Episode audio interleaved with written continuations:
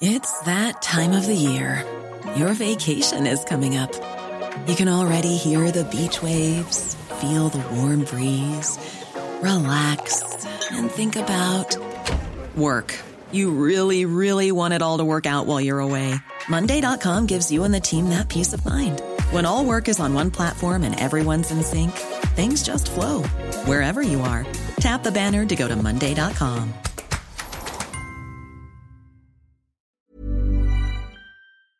A la una, con Salvador García Soto. Un encuentro del diario que piensa joven con el análisis y la crítica. A la una, con Salvador García Soto.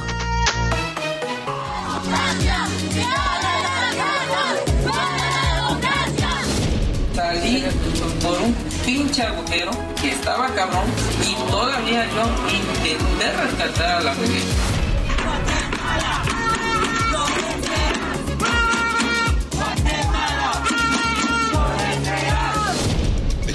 Hasta ahora preliminarmente un saldo de seis fallecidos y 12 personas heridas. Es un acto de terror brutal.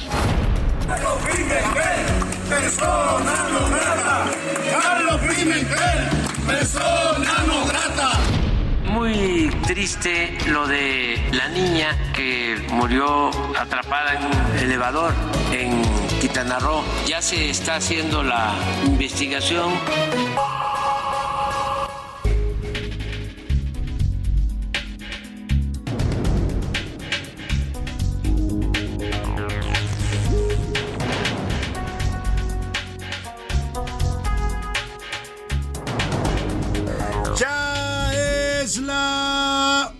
Una de la tarde en punto en el centro de la República. Los saludamos con mucho gusto. Estamos iniciando a esta hora del mediodía a la una este espacio informativo que hacemos para usted. Como todos los días a esta hora del día, justo cuando el reloj marca la una de la tarde con dos minutos, estamos listos, listos y preparados para informarle, para entretenerle y para acompañarle también en este momento de su día, en este miércoles 12 de julio. Estamos justo a la semana, a la mitad de la semana y casi a la primera mitad del mes. Se fija qué rápido pasan los días. Estamos, hace unos días estábamos cantándole a Julio que comenzaba y hoy ya vamos rumbo a la primera quincena del mes de julio. Un miércoles eh, templado en la Ciudad de México, 23 grados centígrados la temperatura, una máxima de 27, mayormente nublado y se pronostican lluvias. Siga protegiéndose de la lluvia. Hay una onda tropical que está afectando al territorio nacional. Le voy a tener toda la información más adelante. Por lo pronto, pues eh, está nublado también el día de hoy mayormente y se esperan lluvias por la tarde. Y precisamente las lluvias que ya nos llegaron con todo. Ayer cayó una fuerte lluvia con granizo en algunas zonas de la ciudad.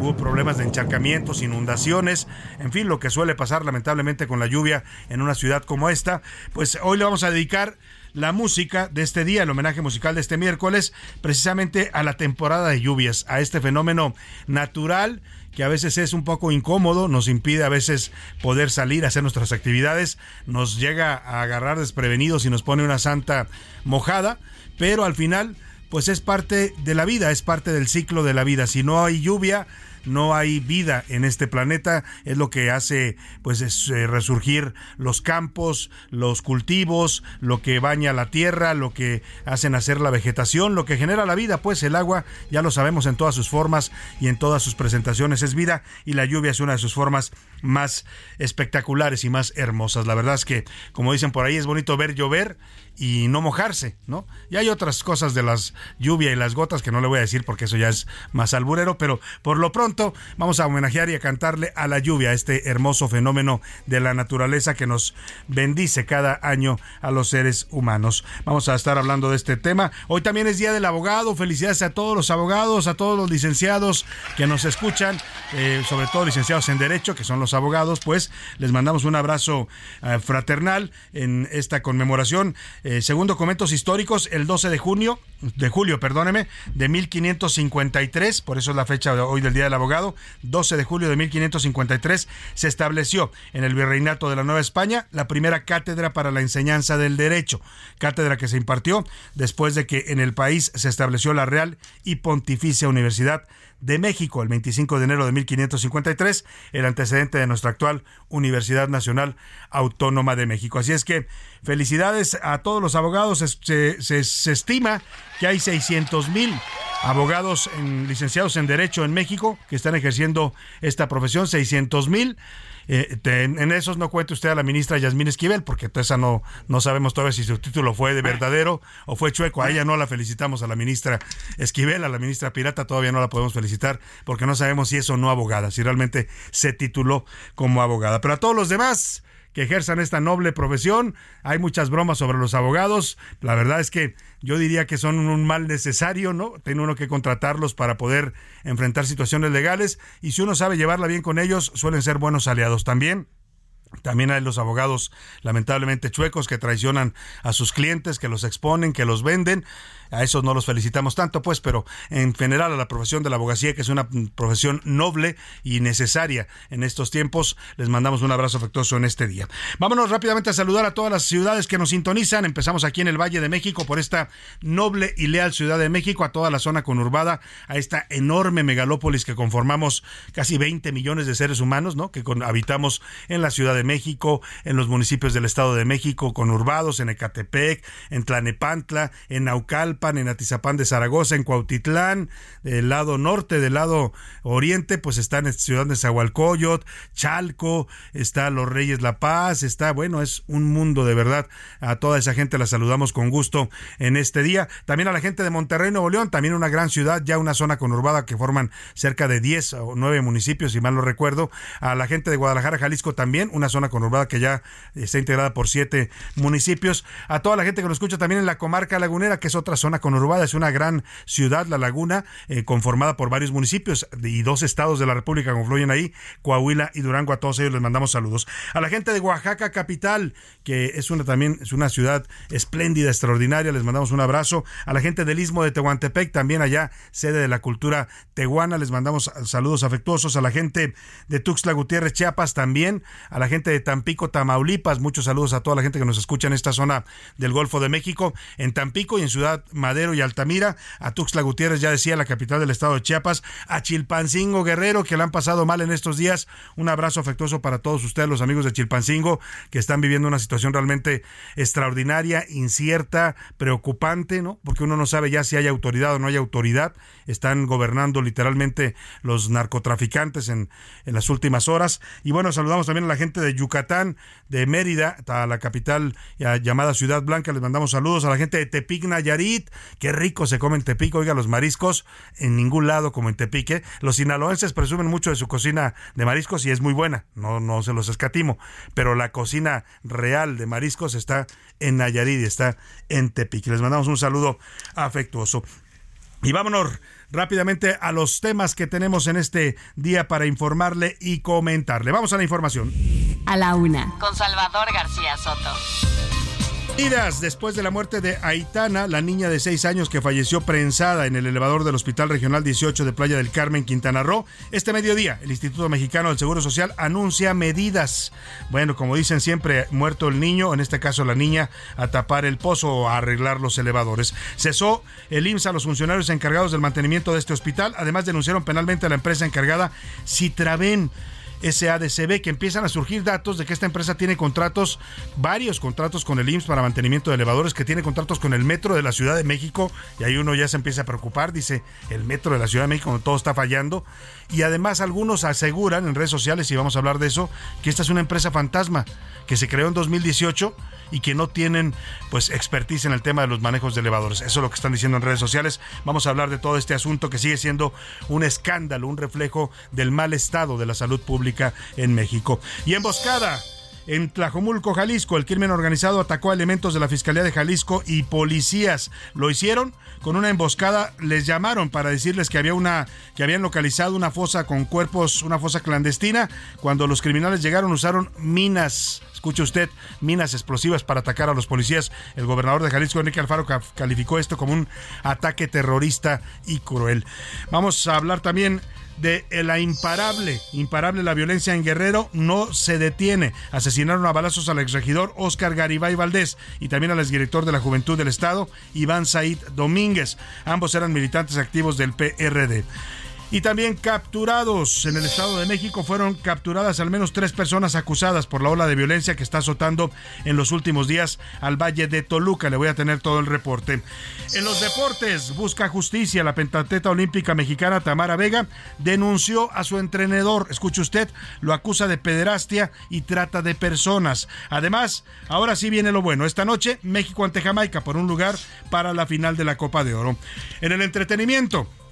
Anaya Rega nos va a contar sobre los detalles de la nueva nominación a los Óscares que obtiene el mexicano Guillermo del Toro y también nos hablará sobre lo que declaró Britney Spears respecto a su salud mental. Como puede ver, tenemos un programa variado con mucha información, con muchos temas distintos, tópicos, asuntos de interés para estarle informando, para estar comentándolos con usted y también, por supuesto, para que usted comente con nosotros, opine y debatamos juntos los temas de la agenda pública de este país. Para eso, le hago las preguntas de este miércoles. En A la Una te escuchamos. Tú haces este programa. Esta es la opinión de hoy.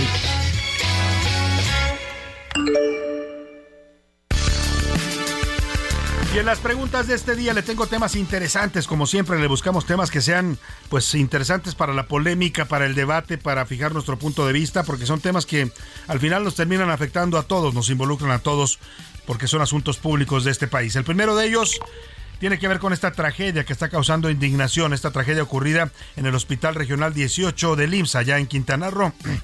Al parecer, pues una falta de mantenimiento, un mantenimiento inadecuado a los elevadores. La gente está diciendo, pues el recorte de presupuestos, ¿no? La famosa austeridad que tanto presume el presidente López Obrador se refleja en todo este tipo de cosas. Contratan empresas que no están especializadas, que les cobran poquito, y el mantenimiento pues termina siendo deficiente como en este caso. Lamentablemente esto le costó la vida a una pequeñita de seis años llamada Aitana y ante esto, ante el escándalo que está desatando, ante lo que está evidenciando que es esta pésima situación de la salud pública de los hospitales públicos en México, yo le quiero preguntar el día de hoy, ¿cuál, cuál cree que usted que debe ser el trato que se tiene que dar a los padres de esta niña? ¿Qué debe hacer la autoridad con la familia y con los padres de esta niña que están destrozados. Es desgarrador ver el video que está circulando en redes sociales. Ayer se lo íbamos a compartir, pero es tan fuerte y tan doloroso que preferimos no hacerlo. Lo han compartido mucha gente y es muy duro porque se ve el momento en el que el cuerpo de la niña queda atorado, se le ven nada más las piernas, las tratan de jalar los camilleros y la gente del IMSS desesperados y hay un momento en que el padre o la madre les dicen, no la jalen, van a romper a mi hija, no van a romper a mi niña. Así de doloroso fue ese momento. Y bueno, la pregunta que le hago es, ¿qué trato se le debe dar a los padres de esta niña? Le doy tres opciones para que me conteste. Justicia, que paguen los verdaderos responsables. La segunda, justicia, pero también indemnización económica. Y la tercera, no hay dinero que pueda pagar una vida humana, y menos de una niña, en este caso menor de edad. La segunda pregunta, el segundo tema que hoy le pongo sobre la mesa, van ya dos semanas de que la violencia del crimen organizado en México no ha parado. Esto no es nuevo ni es eh, reciente, tiene ya años ocurriendo, sexenios ocurriendo, pero se ha disparado en este sexenio de López Obrador ante la política de abrazos no balazos del gobierno. Mire, Junio fue tachado por las cifras oficiales del Sistema Nacional de Seguridad Pública como el mes más violento de 2023. 2.303 personas fueron asesinadas en México. Mataron a 77 mexicanos cada día diario mataron a 77 mexicanos para que se dé usted una idea del nivel de violencia que estamos viviendo. Vivimos actos como cuerpos desmembrados que pusieron afuera de una universidad en el Estado de México, el asesinato de taxistas inocentes en Guerrero, los mataron a cinco de ellos, el asesinato de Hipólito Mora, este eh, activista, luchador social que organizó a su pueblo para defenderse del crimen organizado, los narcobloqueos en Nuevo León y en Tamaulipas, y ahora en Jalisco, este ataque, bueno, lo que pasó en Chilpancingo, que tomaron literalmente por un día la ciudad, eh, la capital de Guerrero, los narcotraficantes. Y ahora lo que pasa en Jalisco con este ataque terrorista, no se le puede llamar de otra manera, a la forma en que asesinaron con minas explosivas a funcionarios de la Fiscalía de Jalisco en Tlajomulco. Le quiero preguntar, ¿Qué cree que está pasando con el narcotráfico en México? ¿Ante qué estamos con este, esta exacerbación de la violencia del narcotráfico? Le doy tres opciones para que me conteste. ¿Están fuera de control los narcos? La primera, la segunda, se sienten protegidos por el gobierno de López Obrador y por eso actúan impunemente. O de plano, estamos asistiendo a una narcoinsurgencia en la que el narco ya no solo quiere eh, dominarnos, sembrarnos miedo, vender sus drogas, matar mexicanos, secuestrar, cobrar piso, ahora también están pretendiendo controlar gobiernos y ciudades. Estamos ante la narcoinsurgencia, es la tercera opción que le doy para que me conteste esta segunda pregunta. El número, el número para que nos marque 55 18 41 51 99. Ya sabe que nos puede mandar mensajes de texto o de voz. Usted decide cómo. Aquí le garantizamos siempre que su opinión es escuchada, es tomada en cuenta y también sale al aire. Y ahora sí, nos vamos al resumen de noticias, porque esto, esto como el miércoles y la mitad de esta semana, ya comenzó. Bajo el agua. El Instituto Meteorológico Nacional pronosticó fuertes lluvias y tormentas eléctricas para las próximas horas en el centro y sur del país. Tras las rejas. Tres ex elementos de la Secretaría de Seguridad Pública de Veracruz fueron sentenciados a 21 años de prisión por el delito de desaparición forzada, hechos ocurridos durante el sexenio de Javier Duarte de Ochoa. Repunte. La actividad industrial de México repuntó 0.96% a tasa mensual en mayo, alentada por el incremento en tres de sus cuatro componentes, con lo que ligó dos meses al alza y obtuvo su mejor resultado en 19 meses. Resoluciones.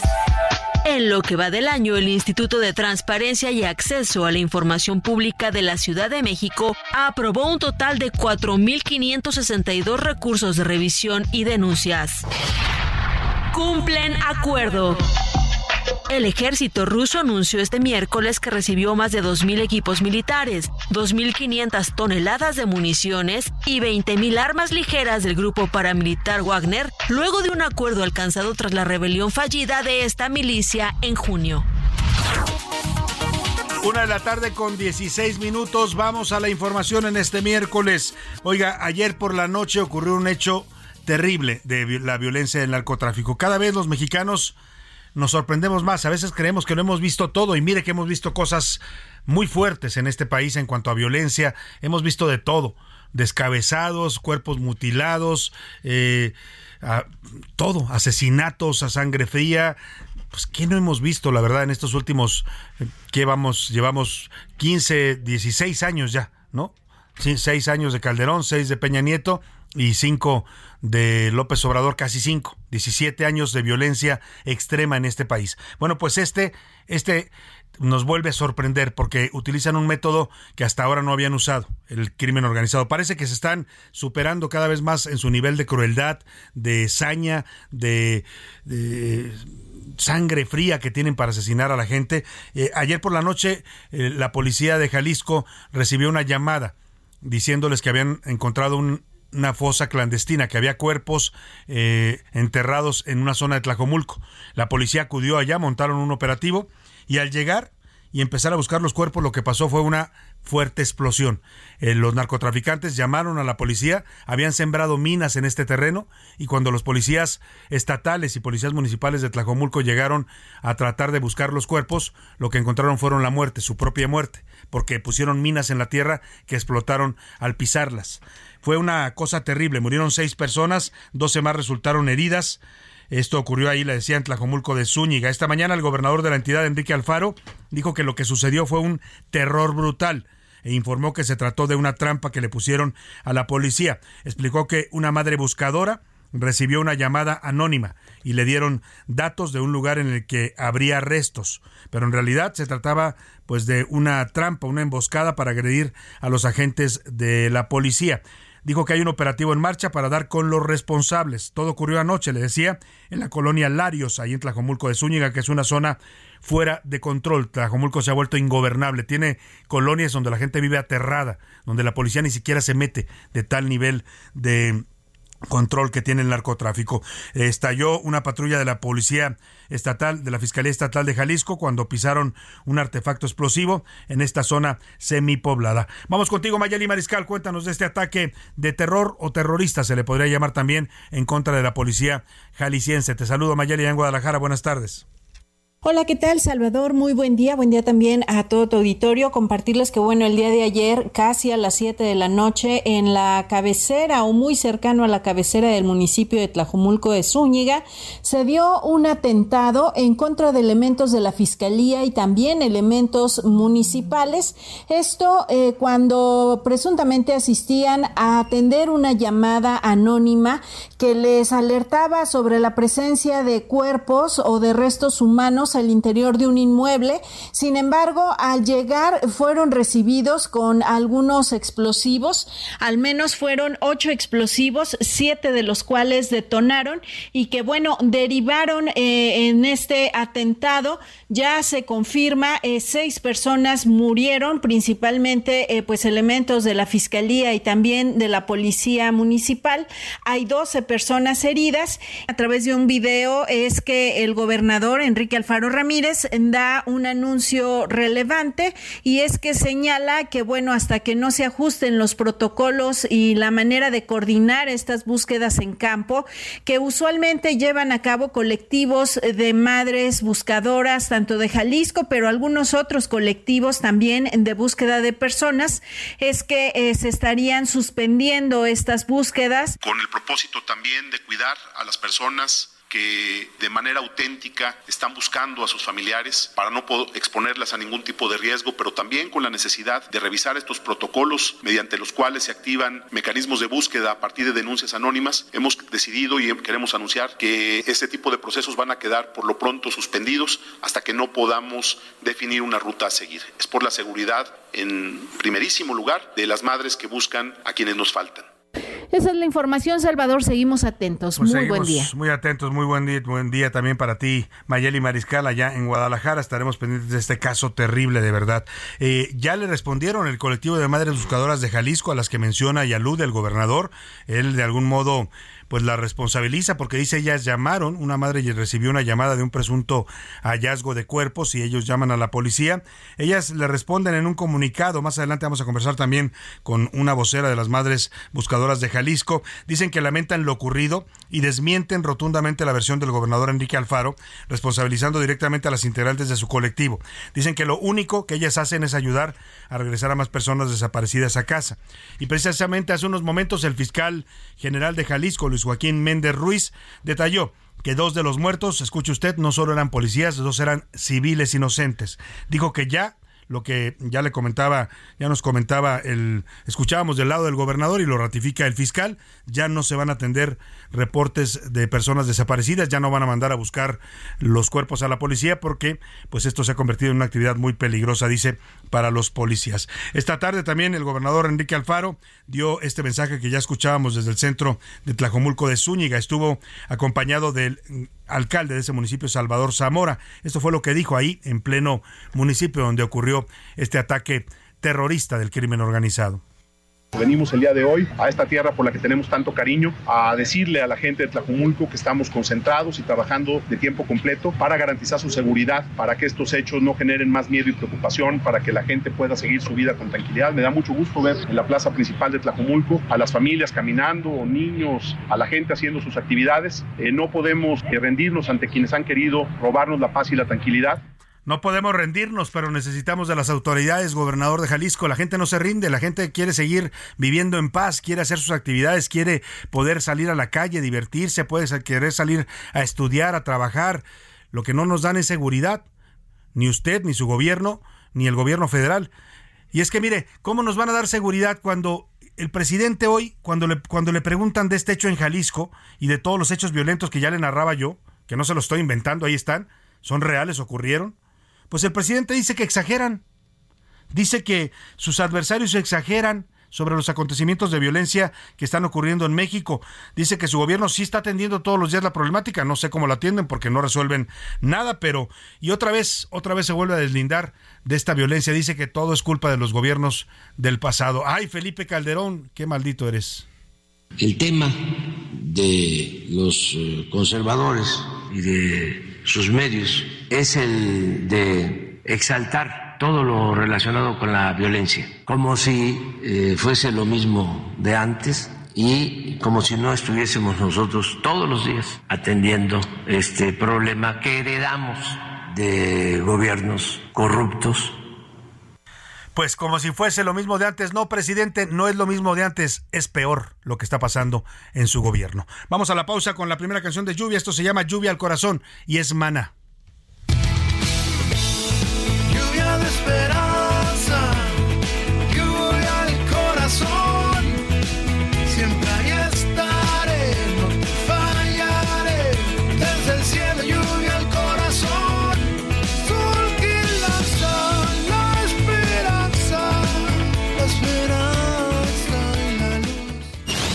No le cambies. Estás en A la Una con Salvador García Soto. Información útil y análisis puntual. En un momento regresamos. Ya estamos de vuelta en A la Una con Salvador García Soto. Tu compañía diaria al mediodía. Toma un minuto y piensa en tu momento favorito. El nacimiento de tu primer hijo o su primer cumpleaños. Ahora piensa en las empresas y en los empleos que hay detrás. El de Ana, que trabaja en la empresa donde hacen los biberones. El de Carlos, que hace los pasteles. Empresarios y colaboradores trabajamos para que a todos nos vaya mejor. CIRT, Radio y Televisión Mexicanas. Voz de las empresas. Consejo de la Comunicación. La rima de Valdés. ¿O de Valdés la rima? Angelito de la guarda, ángel el supuesto plan, para ganarle al PRI y al PAN, para que de envidia ardan. Ebrard se voló la barda y se lanzó como el borras y se hizo tantitas bolas sobre la inseguridad y ahora mi facialidad quiere tener, no hagan olas. Ya salió Dante Delgado y dijo no estuvo chido, más bien le causó harto ruido. Marcelo fue criticado, pero Pío está de su lado, que aquí el género no importa. A acarreados con su torta les dijo mucho el hermano y levantóle la mano a Marcelo, reconforta. Pero volviendo al dichoso plan ángel de don Marcelo, el simpático chicuelo piensa que es un plan glorioso. Ay, Marcelo, no haga el oso, está usted medio locadio. México no es un estadio para tenernos fichados. Al lugar, Dante Delgado, este Delgado, no es Mario. En lo que va del año, las lluvias han provocado múltiples afectaciones en varias ciudades del territorio nacional. Destacan encharcamientos en vialidades principales, vehículos varados, caída de árboles e interrupciones en los servicios de transporte y energía eléctrica. Además, al menos cinco personas han fallecido en las entidades de Nuevo León, Estado de México, Chiapas y Ciudad de México debido a las fuertes precipitaciones.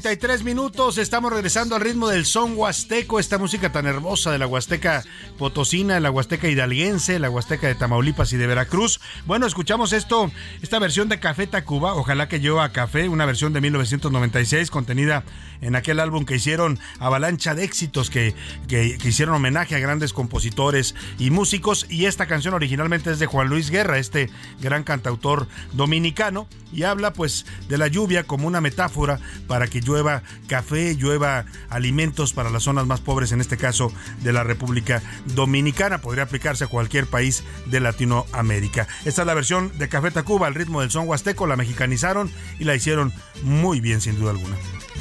Ojalá que llueva café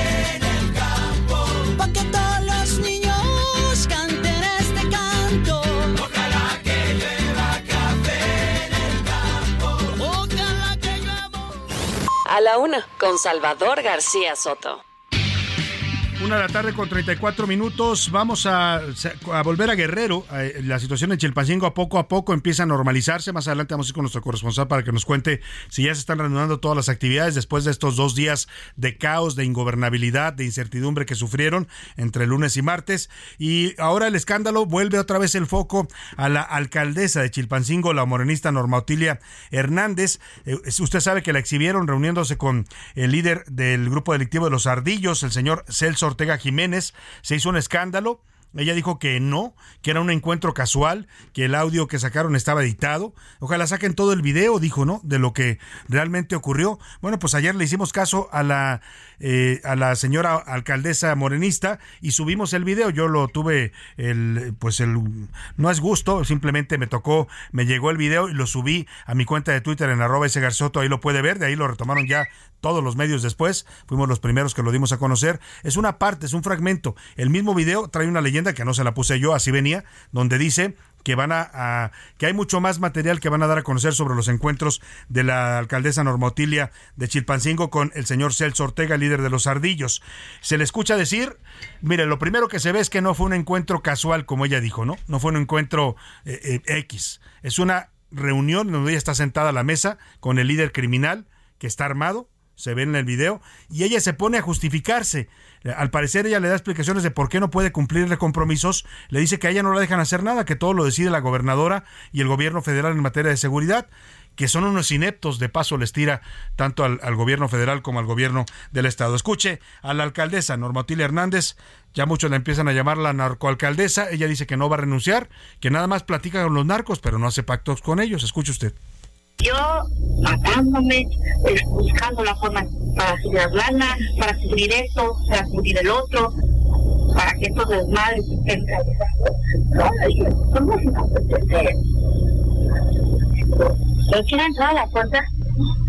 La puta. Pero bueno, ¿quieren traer la batuta?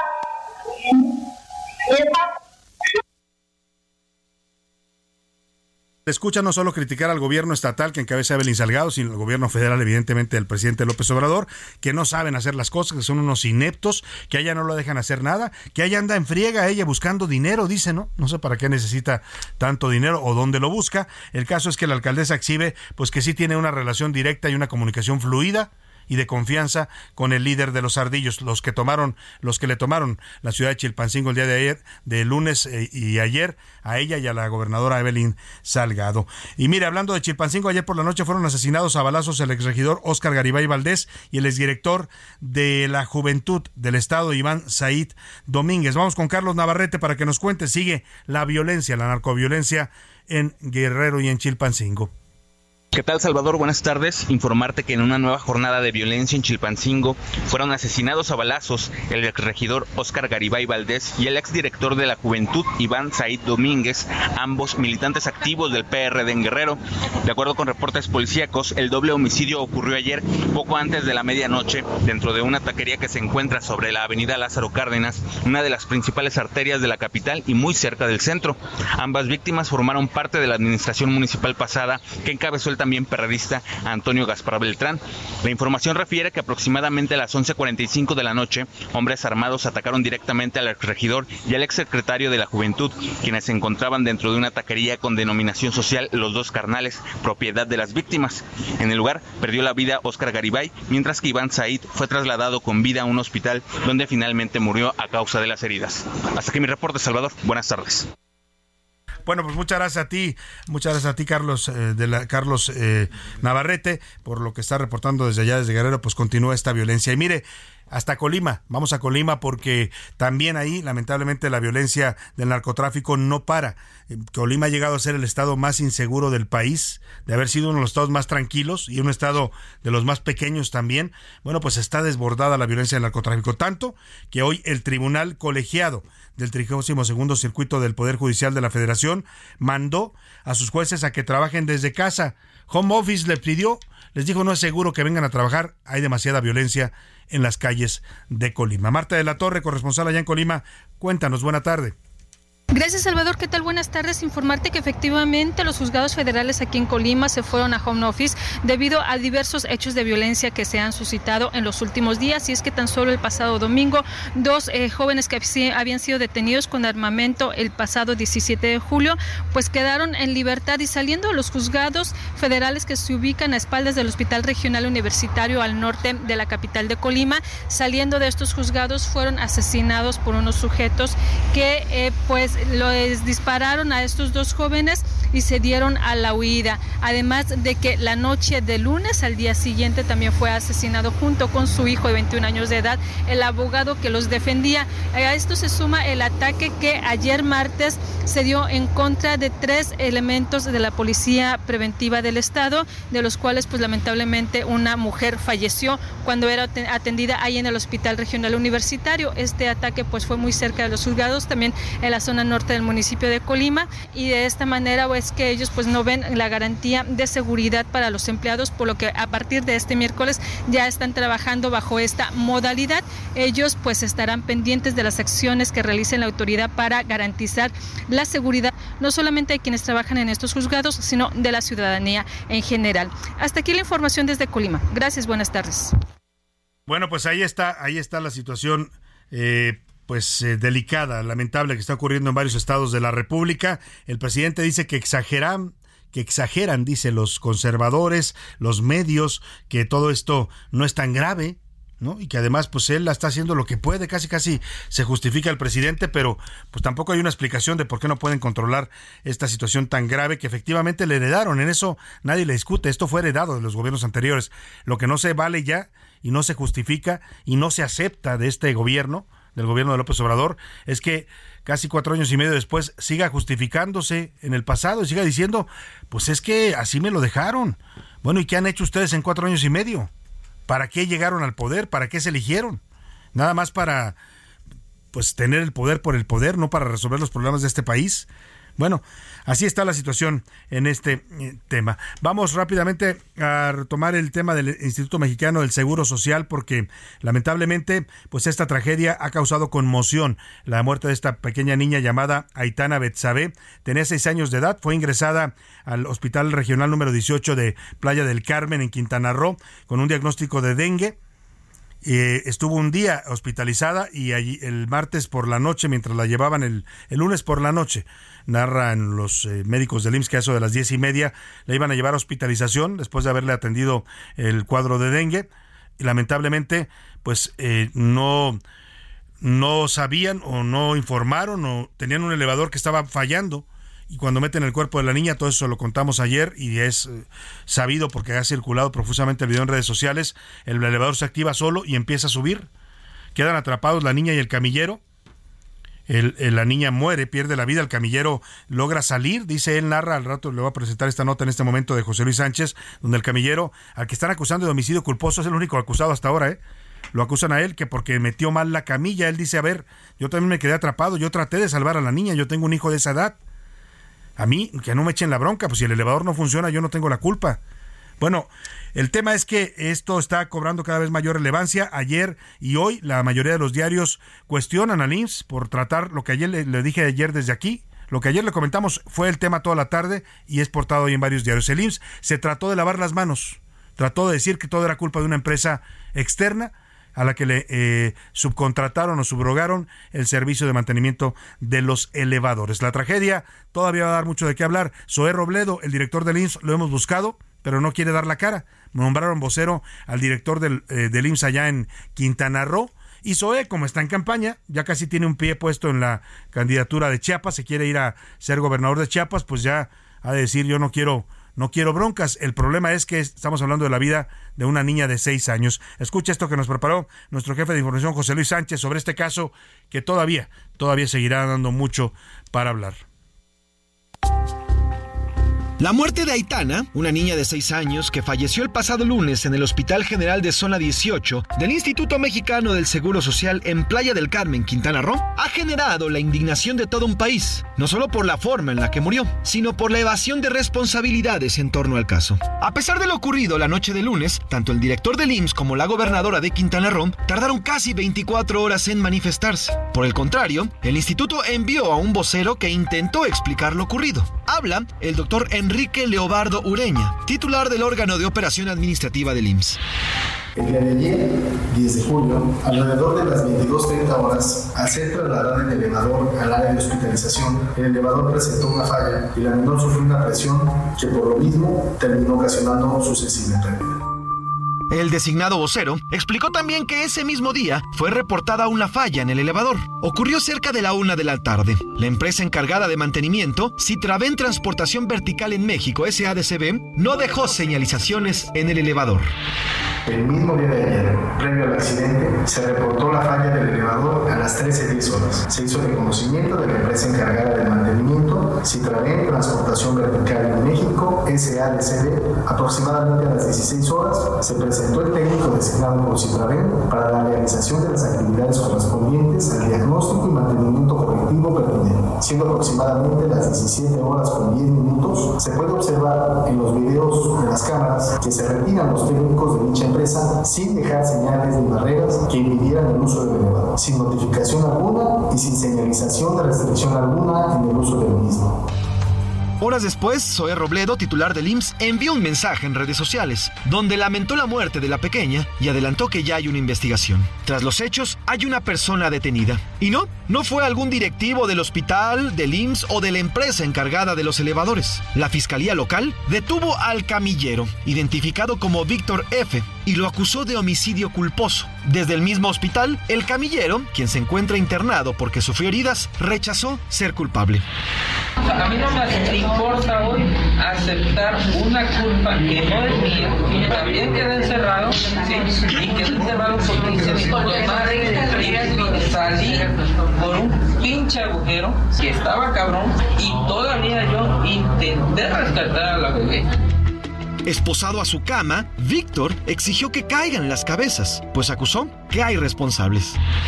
A mí me vale madre que sigan ensuciando mi nombre, pero que el día de mañana caiga el responsable, porque sabemos quiénes son los responsables. Y que caigan las cabezas de que tengan que caer. Omiten sus funciones.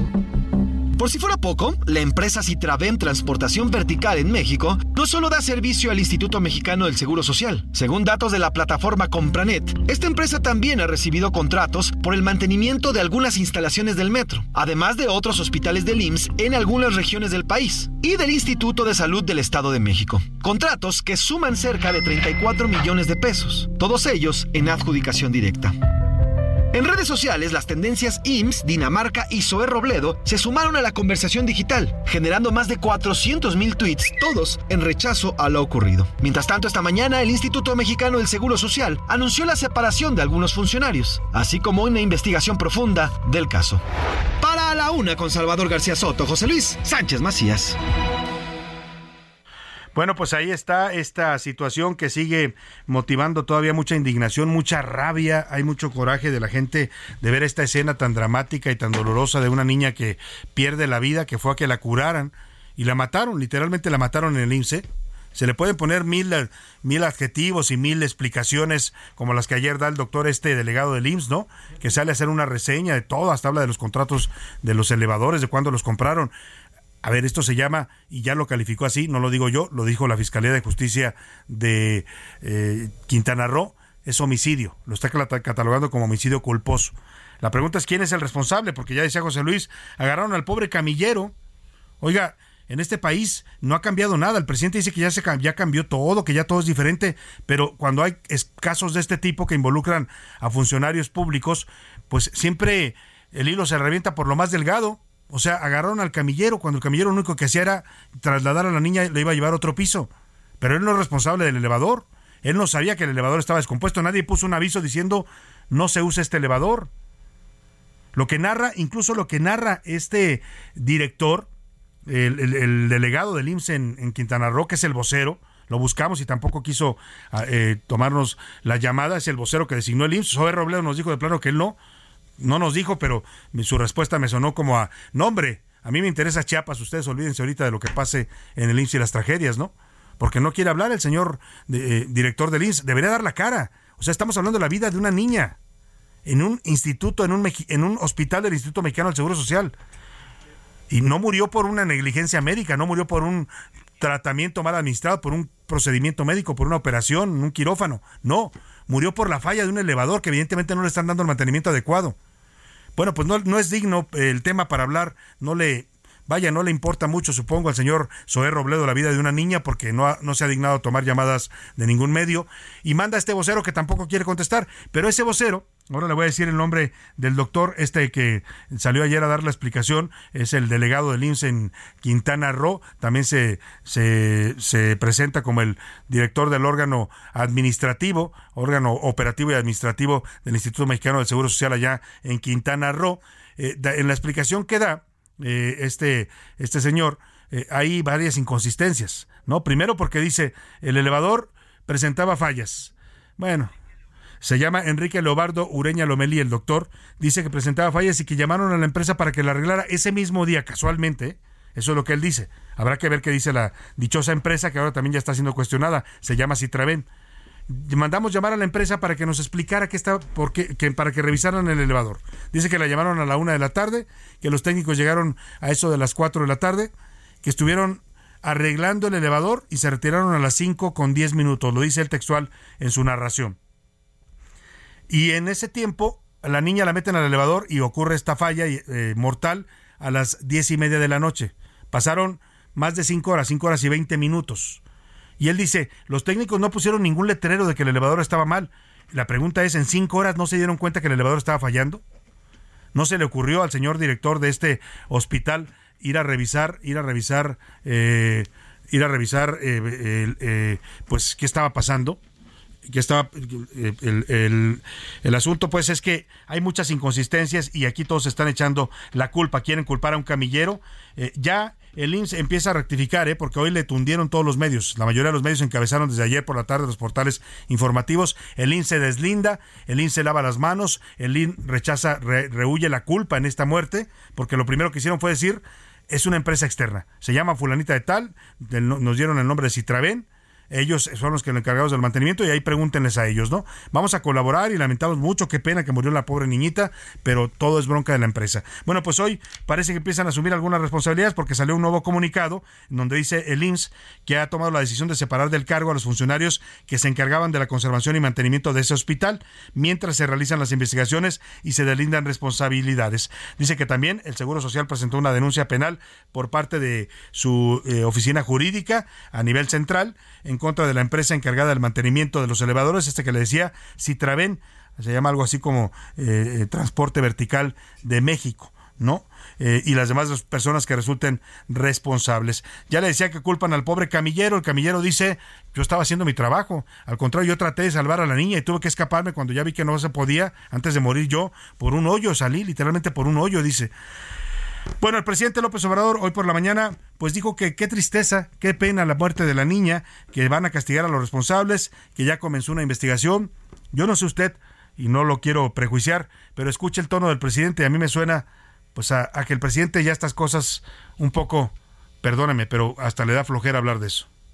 Muy triste lo de eh, la niña que murió atrapada en elevador en Quintana Roo. Ya se está haciendo la investigación, se va a castigar a los responsables. O sea, no se puede este, castigar a cualquier persona, no pueden haber chivos expiatorios. Tiene que ser eh, el que realmente es responsable.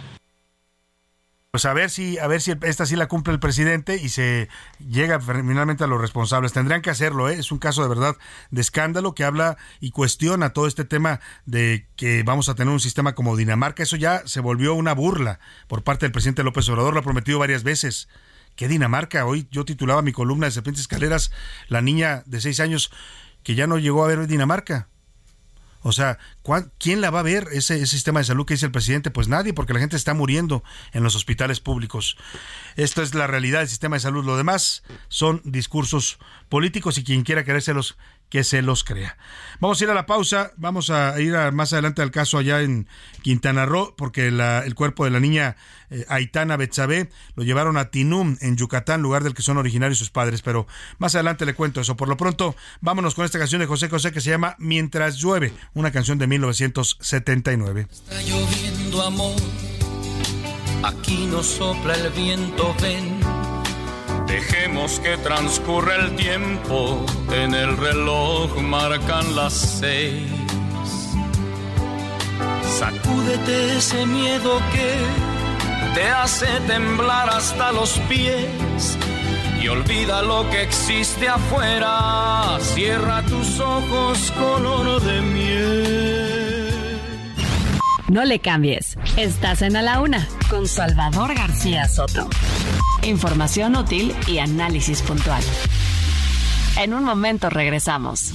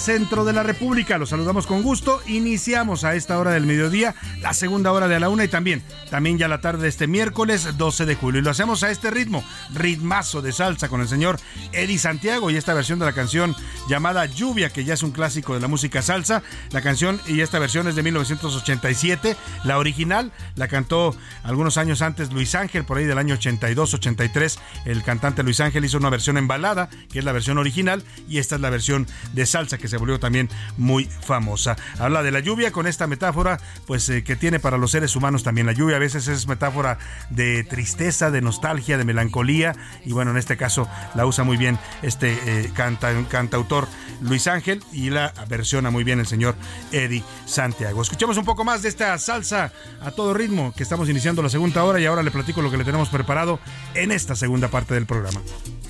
Lluvia,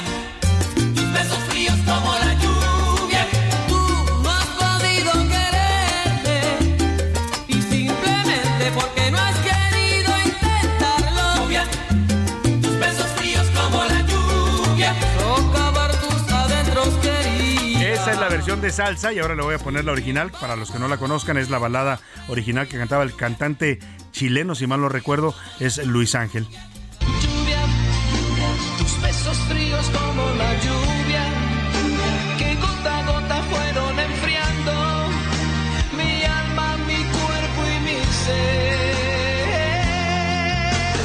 Lluvia. Bueno, pues ahí está, juzgue usted cuál versión le gusta más. Luis Ángel era un cantante argentino allá en los años 80 que irrumpió con éxito aquí también en México. Vamos a platicar en esta segunda hora con Adán Augusto López. Ayer le prometimos que hablaríamos con él. Lamentablemente una falta de coordinación entre los que le llevan su agenda nos impidió conversar con él, pero ya estamos marcándole para hablar con este aspirante a la coordinación de la 4T o también la candidatura presidencial de Morena que está participando en este momento en el proceso interno. También hablaremos de los abogados. Hoy es Día de los abogados, a todos los profesionales de las leyes, les mandamos un saludo. Hablaremos también de las personas refugiadas en México. Este año se rompió récord en México en cuanto a solicitudes de extranjeros para vivir en nuestro país. 130 mil en los primeros cinco meses del año son extranjeros que aluden a algún problema de violencia, pobreza, persecución, crimen que los obliga a salir de sus países y piden refugio en México. Vamos a tener temas interesantes en esta segunda hora, pero como siempre en este momento del programa lo más importante es escucharlo a usted, escuchar su voz y sus comentarios y para eso ya están conmigo aquí en la mesa y recibo con gusto a Milka Ramírez. Bienvenida Milka. ¿Cómo estás Salvador? Yo la verdad es que ¿qué, qué día es hoy? Es miércoles.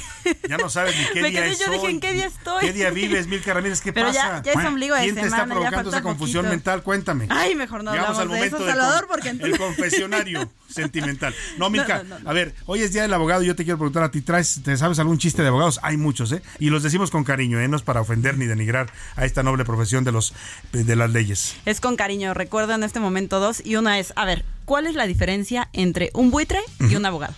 Ah, caray, ¿cuál es? Ay, pues que uno es un carroñero y el otro es una pobre avecita. Oye, con todo cariño para ellos, van a decir los abogados, hombre, no me ayudes. José Luis Sánchez, ¿cómo estás? Salvador García Soto, Milka Ramírez, ¿cómo Pepe están? Bonito miércoles, bonita mitad de semana, bien, muy bien, andando y bueno, pues ya acercándonos al fin de semana y bueno, los abogados a todos, yo tengo muchos amigos abogados, Muchos. Salvador, muchos, los Uy, abrazo a todos ellos, son grandes abogados y bueno, pues abrazo a todos y a todas las que se El chiste del abogado. Híjole, bueno, pues el clásico, ¿no? Este, ¿cuál es, la- en qué se parece un plátano a un abogado? Ya me lo volaste, iba a decir Ay. yo. ¿En qué a se ver, ¿en parece? qué se parece un plátano, plátano a un abogado? En que no hay uno derecho. No hay Así ninguno derecho. No hay ninguno derecho, dicen No, por yo les ¿no? mando un abrazo. Hay muchos chistes sobre abogados, pero es una profesión, pues yo creo que de las más antiguas, ¿no? De la humanidad. Desde que desde los eh, romanos que fundaron el, el concepto de las leyes, ¿no? Y la materia jurídica, son los, los creadores de esta doctrina, eh, pues que ayudó a regular la vida de los seres humanos, ¿no? Yo creo que igual, sí, exacto, con la creación del Estado de Derecho. Exacto. ¿no? Y, y el cambio del Estado Nos dio un marco de convivencia. ¿no? Legal. Exactamente, ya cuando viene toda la parte como normativa. Efectivamente. Cuando. Bueno, pues vamos a lanzar la pregunta en este espacio. ¿Qué dice el público? Y tenemos muchos mensajes, Salvador. eh, nos mandan un chiste. Salvador, yo tengo uno. A ver. Llega una persona al abogado. Bueno, nos dice la señora, la señora Fátima. Yo te tengo un chiste, Salvador. Dice, abogado, ¿cuál es la causa de su divorcio? Le dice el cliente. Y el esposo está allá afuera esperando en su convertible. La Dice la señora, pues dice Bueno. por acá, gracias por ese chiste. Y bueno, tenemos mucho más comentarios, Salvador. Bu- Buenas tardes, nos dicen por acá la señora Leticia Ramírez. Sobre el tema de la niña, no hay más responsables que el IMSS. Así pueden decir que había una empresa encargada del elevador. Sí, sí, Así sí, pueden decir que, había- que el elevador era de otra persona. Al final, el responsable de un paciente cuando entra a un hospital del IMSS es el Instituto Mexicano del Seguro Social. No hay nada más. Qué Saludos, feo, qué feo que una institución tan grande como es el IMSS, porque a ver, muchos de nosotros nacimos en el IMSS, ¿no? Sí. No, yo de niño iba siempre a consultas al IMSS, me- Sí. tengo muy buenos recuerdos, porque además era otro IMSS mucho mejor que el que tenemos ahora. Pero a lo que voy es, ¿cómo una institución tan grande y tan noble, Mirka, puede portarse tan mezquina? Puede decir, no, no, no, no es problema mío, fue el que le dio mantenimiento al elevador. Oye, no, el IMSS debe decir, asumimos la responsabilidad. El, el director Zoe Robledo debería estar dando la cara y dándole una explicación a los mexicanos. Y ya lo que investiguen las autoridades y deciden de responsabilidades, ya lo veremos, ¿no? Pero ¿por qué esa, esa actitud cobarde de rehuir una responsabilidad, Milka? Ay, no sé, Salvador, pero mira, yo estoy impresionada con el hecho de que el detenido sea el camillero. O sea, e- en el momento del que dijeron, ah, sí, el Y camillero. acusado es de homicidio espérame. culposo, además. Miren, cada que llevo a mi mamá a consulta, los camilleros, de verdad, reconozco que el IMSS tiene muchas fallas, pero también es, es un instituto que nos da a los mexicanos lo que no podemos costear. Sí, lo que no puedes pagar. Y el trabajo de los camilleros es de verdad de reconocerse. Sí. Agarran a los pacientes, los suben, saben cómo ya tienen maña, los llevan, los traen. Los y cuidan. Mínimo, todos los que me han A tocado. veces les dicen ánimos, ¿no? O sea, les dan Claro, ánimos, tranquila, claro. va a estar bien, no se preocupe, la cirugía va a salir bien. Les platican sus propias Sí. experiencias para que no vayan nerviosos. He visto cómo tratan a los niños de verdad con un respeto y un cariño. Y el camillero lo, lo menciona y dice, yo intenté salvar a la niña. Quise no salvarla, pero no pude, responsabilidad". ¿no? Incluso dice, yo tengo un niño de esa edad. Bueno, Sí, vamos a seguir con el tema del IMSS, por supuesto, hablando y también de sus mensajes y saludos, pero estamos haciendo ya contacto y no queremos perder otra vez la posibilidad de platicar con él, con eh, Adán Augusto López, exsecretario de Gobernación y actual aspirante a la Coordinación Nacional para la Defensa de la Cuarta Transformación. Adán, qué gusto saludarlo, muy buenas tardes. Hola, ¿cómo estás, Salvador? Buenas tardes, gusto saludar. Estaba yo explicándole al público que trae usted una agenda complicada. Ayer nos quedamos con ganas de platicar, pero ya lo tenemos en la línea y eso es lo importante. Eh, quiero preguntarle, son 24 días que se cumplen justo hoy de estas eh, giras, estos eh, actos, asambleas, les llaman ustedes, que están haciendo por toda la República. Usted arrancó pues con todo el ánimo, con toda la fuerza, pero también con una desventaja notable en las encuestas porque pues tenía dos competidores ahí arriba, Marcelo Ebrard y Claudia Sheinbaum, que traían ya mucha más campaña anticipada. ¿Cómo se siente a, casi un mes de este primer mes de proceso interno en Morena? Bueno, yo de entrada, Salvador, te digo con todo respeto que yo no arranqué con ninguna desventaja notable ninguna. en ninguna encuesta, porque pues tú sabes que esas encuestas que se publican en el Universal, en los medios y en financieros y en La Razón y otros son encuestas anímicas, pues las publican para levantar, mantener o levantar el ánimo del de quien las paga. Hay que ver quién o quiénes la pagan, ¿verdad? Por eso se puede saber muy fácilmente por los convenios publicitarios que mantienen, ¿verdad? No, hombre, yo, las cosas van muy bien, estamos este, muy contentos, muy a gusto, encontrándonos eh, con los militantes y simpatizantes, con el pueblo en todo el país. Soy el que más ha recorrido en estos días. Llevo, creo que con la de hoy, ya fueron 60 porque tuve ahora una asamblea informativa inesperada fuera de la Universidad de Hidalgo eh, y con las dos de hoy de Hidalgo y de Pachuca y de Tlaxcala vamos a completar 62 asambleas informativas eh, un promedio de casi tres. Llevamos 64 municipios visitados en todo el país. Claro. ¿Y, y, cuántos estados ha recorrido hasta ahora? Hemos recorrido, si mal no recuerdo, 22 estados, 21 estados. Ahora, usted me dice, las encuestas no me hacen mella, el que digan que usted está en tercero, en cuarto lugar, que lo empaten algunos con, con Fernández Noroña, no, no es un tema para usted. ¿Usted siente que la gente le está respondiendo en este, en este recorrido? ¿Qué es lo que ha detectado, digamos, en el ánimo de, de los morenistas a los, con los que se ha reunido? Pues yo me he reunido con militantes y simpatizantes de Morena, pero también con eh, ciudadanos en general. Pues soy el único que ha estado en, tres universidades públicas impartiendo conferencias. No, mira, el ánimo, la gente está muy comprometida y, y este, vamos a salir muy bien de este proceso. Ahora, eh, ¿Qué, qué, qué, asunto trae usted con Televisa? Porque eh, eh, se quejó usted que no lo publicaban y luego eh, vimos ahí al señor Bernardo Gómez que fue invitado a Palacio Nacional. ¿Hay algún tema en particular con esta empresa? No, ningún tema en particular. Lo único que te digo es que yo no le voy a dar. No aparezco.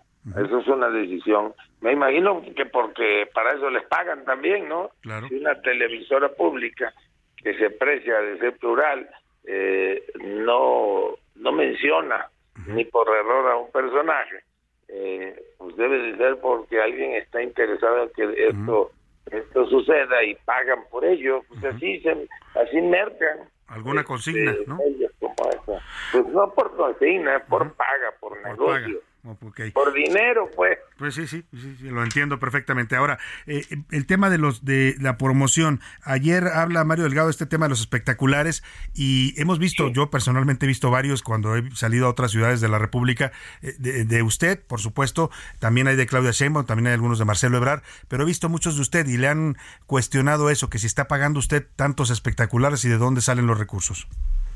No, Salvador, fíjate que yo no he pagado un solo espectacular, no, no he pintado una sola barda, no pago Usted no paga. en Facebook, en Instagram, no es ese mi estilo. ¿Y quién, ¿quién paga entonces?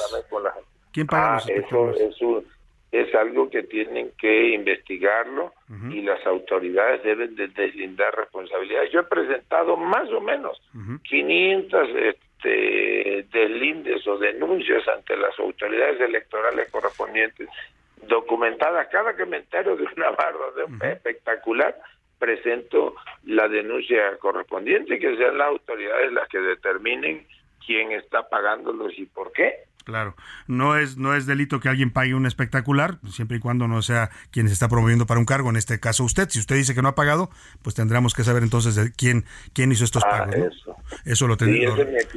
Que Sí, se sepa quién lo paga. lo corresponde a la autoridad. Ahora, en el proceso interno, ¿cómo ha sentido el ambiente? Le pregunto porque, pues vemos algunos golpeteos, a usted lo han traído, pues, eh, digamos, eh, como cliente, algunos otros de sus compañeros eh, filtrando cosas, Ah, diciendo cosas de usted. bueno, yo, yo te diría, Salvador, que en este y en todo el mundo, cuando se trata de ejercicios como el que ahora están viviendo, pues siempre hay guerra sucia y siempre intentan eh, derribar al que va muy por arriba de todos los demás. Pues eso es las investidas de Televisa, las de Latinos, toda la guerra sucia de Satán y contra, pero pues yo estoy ocupado en otras cosas.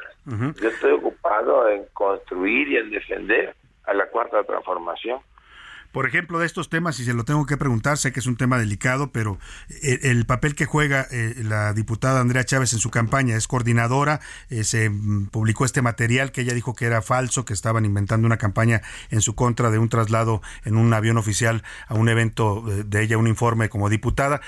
¿Qué está pasando en este tema? Y yo le pregunto directo, ¿cuál, qué, qué papel, qué rol juega Andrea Chávez en la campaña de Andrés Adán Augusto López? Mira, mira, Salvador, a mí me da mucha tristeza que un personaje, un periodista de primer nivel caiga en eso mismo, en la guerra sucia. Yo, y te lo respondí ayer, es una bajeza, y es parte de la guerra sucia que yo te había venido comentando. Eh, hay cosas más importantes que yo y para un periodista del renombre y de la fama que tú tienes, el que caigas en, en esa... No caigo, simplemente se lo pregunto porque es algo que se comenta, Por- pues, por- para escuchar su versión. comentando, Ujú. Te estoy comentando, Sí. Salvador, que es parte de la guerra sucia. Si tú quieres saber qué papel desempeña Andrea Chávez Treviño en mi campaña, pues sí, es una de las coordinadoras de la campaña, es la vocera principal de, de la campaña. Es la vocera principal. Eh, ¿Esta guerra sucia que usted ubica detrás de estos ataques viene de adentro o viene de afuera? ¿Es fuego amigo o es desde Pues tú lo has de saber si tú estás este, preocupado si por hacer supiera, una pregunta. si supiera no le pues, preguntaba, pero bueno. Pues pregúntale a los que te sugirieron que lo preguntaras, hombre. No, no, nadie me lo sugirió, son preguntas que le hago Bueno. porque son temas que nos comenta también el público. Pero bueno, dejemos el Sí, tema me ya. imagino, ya me respondió. imagino que hay mucho. Ya respondió usted esa, esa pregunta. Lo que le quiero preguntar ahora es eh, ¿y cómo está viendo el escenario de cara al pues lo que lo que le resta al proceso. Hablamos de un poco de mm, más de, de mes y medio. Eh, confía en que la encuesta va a ser, digamos, eh, verídica, que va a decir quién es el que más eh, quiere la gente que sea candidato de Morena a esta a este cargo que previo, pues, que es la coordinación de la cuarta transformación. Mira, yo lo único que te voy a decir y se lo digo al auditorio porque hay que apelar a la historia. Hace seis años publicaron, ya las conté bien, 57 encuestas, el Universal, el Financiero, el Reforma, todos decían que Ricardo Monreal iba a arrasar en el proceso interno de Morena rumbo a la candidatura a la jefatura de gobierno de la Ciudad de México. ¿Cuál fue la sorpresa? Que cuando se dio la encuesta Morena, pues Ricardo Monreal salió en cuarto lugar, pues tú dices, son esas mismas. Y ahora no publicaron que, que Delfina Gómez en las, las encuestas, las famosas casas encuestadoras, publicaron que Delfina Gómez en sus encuestas de salida iba a ganar con 28 puntos de diferencia.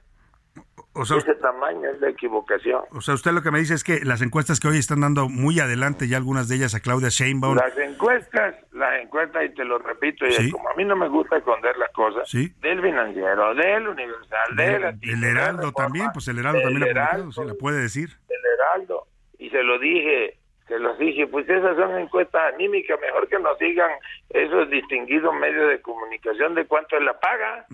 Eso es más transparente que otra cosa. ¿Quién y de cuánto la paga? Son encuestas, mira, en mi pueblo Sí. dicen, cuando algo hace como pato, camina como pato Pues y grazna como pato y hace cuac, pues es pato. Es un Estas pato. encuestas son patitos. Indudablemente. Sí, claro. Indudable. O sea, usted, usted lo que me, lo que me dice, Pero está Augusto- fácil, mira. Sí, sí, sí. Está fácil, nada más hay que preguntarle a los a los directores o a los dueños de esos medios de parte de quién y jalas un poquito la hebra Con y eso. entonces vas a, vas a seguir la ruta del Ya. dinero negro. Ya me imagino de parte de quién, Nada pero más que revisen, mira, tienes seis nombres, que revises quién mantenía o quién mantiene contratos de, ¿cómo se llama? De publicidad oficial con todos esos medios. Ujú. Está facilito, pues. Sí, sí, sí, está muy fácil. Y sí, sí sé a quién se refiere y de dónde salen esos recursos. A ver, le, le quiero preguntar, Adán Augusto, ¿va a sorprender lo que usted me quiere decir? ¿Las encuestas se van a equivocar y va a sorprender a Adán Augusto siendo el, el candidato a la defensa de la Cuarta Transformación? Mira, yo no te digo que las encuestas se van a equivocar. Yo lo que te digo es que no le crean a esas encuestas que publican y vuelvo a repetir el Universal, La Razón, el Heraldo, Reforma, Latino, el Financiero, Todos, todos, todos, sí, todos. tienen contratadas 18 supuestas casas encuestadoras, más las que publican en, en Facebook, que si Rubrum y que si Encrol y todas esas. ¿Mm? Que ahora eh, tienen un problema. Dice el, el, este, la convocatoria del Consejo Político que no pueden proponerse encuestadoras que hayan eh, sido o que hayan realizado estas malas prácticas. Van a tener que ir a buscar su propuesta a Alemania o a Francia a ver si ahí encuentran alguna encuestadora porque ya la quemaron todas. Claro, sí, la verdad es que sí, hay algunas que se han equivocado y bueno, han mostrado, como dice usted, Todas, todas, el- Salvador. el cobre. Pues, Todas. Ahora lo- le vuelvo a preguntar, entonces usted lo que me dice es que por la paga, dice el Sí, clásico. sí, sí. Usted, usted está creciendo en, en su en la percepción, sin duda alguna. O sea, usted es de los que han entrado a la contienda, eh, dice usted que sin desventaja, pero digamos, entró un poco después que los demás, pero ha llamado mucho la atención y la gente lo ve como una persona cercana al presidente López Obrador. ¿Usted me dice que va a ser usted el candidato? No, yo no puedo decirte que voy a ser candidato porque primero no estamos en un proceso electoral. El proceso electoral va a iniciar en septiembre. Cuando inicie el proceso electoral, pues ya platicaremos de ello. ¿Va, va a ser entonces, le cambio la pregunta, el coordinador de la defensa de la Cuarta Transformación? Pues yo tampoco puedo decirlo porque el ordenamiento del Consejo impide que nosotros hablemos de ese tema. Y entonces, ¿qué, ¿cuál es el escenario que usted está viendo para eh, dentro de mes y medio que termine este proceso? Pues lo vamos a platicar cuando termine el proceso. Ahorita lo único que yo te digo es que pecan por la paga esas encuestadoras. Son varios cientos de millones de pesos en todos esos disque medios de comunicación. Como dice bien el presidente, son medios de desinformación. Ujú. Pues vamos a estar atentos a Dan Augusto. Yo le agradezco mucho de verdad la confianza y, y créame que no me presto a ese tipo de cosas. Simplemente le pregunto porque son temas que están en el ambiente y la gente pues Sí, quiere, me imagino ahorita saber. que estaba yo entrando aquí a la universidad de Hidalgo, habían como seis mil hidalguenses que me hicieron seis mil veces la misma No, pregunta. no, no. Pero bueno, yo... Ellos no se la van a hacer porque no es su trabajo, pero ese No, es el de nosotros. Salvador, le tienes agradezco. una trayectoria. Sí, le agradezco tienes mucho. una historia. Se lo agradezco mucho, Dan Augusto. Le mando un abrazo y estaremos pendientes de su, Abrazo. de su proselitismo. Gracias, buena tarde. Ahí está el sec- exsecretario de Gobernación. Bueno, pues no, no, evidentemente son temas incómodos, pero han estado ahí en el ambiente, ¿no? Y es tema que hay que preguntarle. Ya lo escuchó usted. La verdad es que yo lo veo bastante seguro y bastante confiado, ¿eh? Esto de que diga que las encuestas no pintan nada, no dicen nada, no definen ganadores, eh, le tira fuerte a los, a los, a los encuestadores y a los medios. Pero el tema es que sí, pues eh, tiene razón en cuanto a que puede haber sorpresas todavía en el proceso de Morena. En eso no- yo con- coincido con él. Esos que dicen, no, ya es, ya es Claudia porque es la que va adelante, ya es Marcelo. no, aquí, aquí nada está definido, ¿eh? Y la decisión la va a tomar una sola persona y esa persona me parece que todavía no tiene totalmente decidido su tema. Vamos a más mensajes del público, José Luis Sánchez. Salvador, tenemos Tenemos muchos comentarios del público. Ahora dicen por acá, Salvador, buenas tardes. Soy Alberto desde Colima. Es decepcionante eh, lo que está ocurriendo con el, con el IMSS. El cómo han abordado el tema, en cómo lo han comunicado y en cómo lo han resuelto es decepcionante. Por otra parte, eh, sobre el señor Adán Augusto, ha aprendido de su jefe muy bien a echar las culpas, eludir preguntas con comentarios y además salirse por la tangente. Saludos, Salvador. Muchas Buena gracias, saludos para usted. acá. Muchas gracias. Más Nos- mensajitos. nos dice por acá, saludos Salvador. Eh, es muchísimo, muchísima la violencia que estamos viviendo. Qué terror el México que vivimos el día de hoy. Pobres de mis nietos que le estamos heredando este México tan rojo, nos dice la señora Concepción Rodríguez Bárcena. Saludos Salvador. Nos dice Saludos para usted también. En Twitter, ¿qué dice la comunidad? En arroba ese García Soto, Laura. Perdóname, Mica, discúlpame. No pasa nada. En Twitter sobre el tema de la menor que murió en el IMSS, el 7% dice que de- los padres de la niña deben de recibir justicia, el 82% que justicia e indemnización y el 11% dice que no hay dinero que pueda pagar o regresarle la vida a esta niña. Sí. Y sobre el tema del narco en México, el 42% dice que está fuera de control, el 48% dice que se sienten protegidos y el 10% que es una narcoinsurgencia.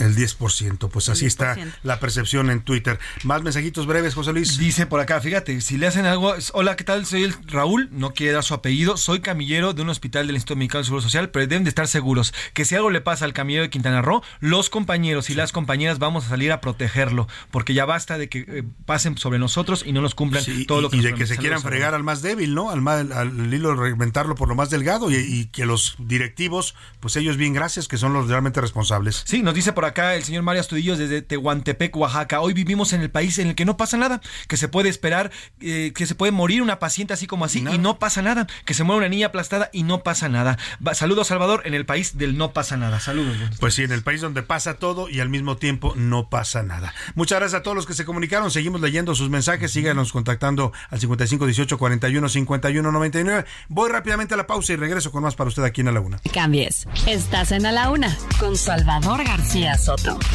Información útil y análisis puntual. En un momento regresamos. Ya estamos de vuelta en A la Una con Salvador García Soto.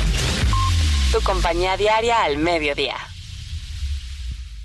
Qué bien te veías en tu boda, ma. Ya casi 30 años. Deberían irse de vacaciones a celebrar. Uy, mija, con qué ojos. Fonacot te presta hasta cuatro meses de sueldo, con el interés más bajo, en efectivo y directo a tu cuenta en 24 horas. Fonacot está conmigo. Gobierno de México.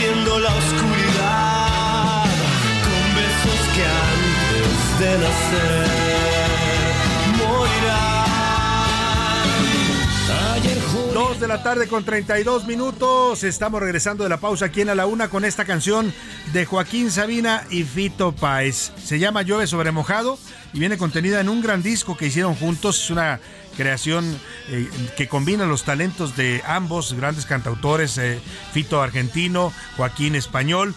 El disco se llama Enemigos Íntimos y se lo recomiendo ampliamente. ¿eh? Es un discazo de esos discos que no tienen desperdicio. Y bueno, pues viene esta canción de Llueve sobre mojado que hicieron al ritmo pues ahí de los metales para hablar de estas metáforas que ya le decía. La lluvia es algo que está presente siempre en la literatura, en la poesía, en la música, por ser un fenómeno que a pesar de ser tan cotidiano y repetitivo, no deja siempre de maravillarnos y sorprendernos a los seres humanos. Escuchamos un poco más de Fito Páez y Joaquín Sabina.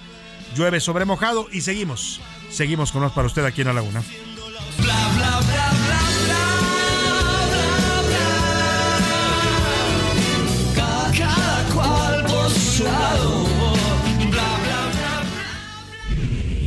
A la Una con Salvador García Soto.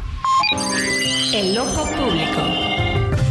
En A la Una tenemos la visión de los temas que te interesan en voz de personajes de la academia, la política y la sociedad. Hoy escuchamos a Luis Farías Mackey en Buscando Sentido. El ojo público. Salvador, muy buenas tardes.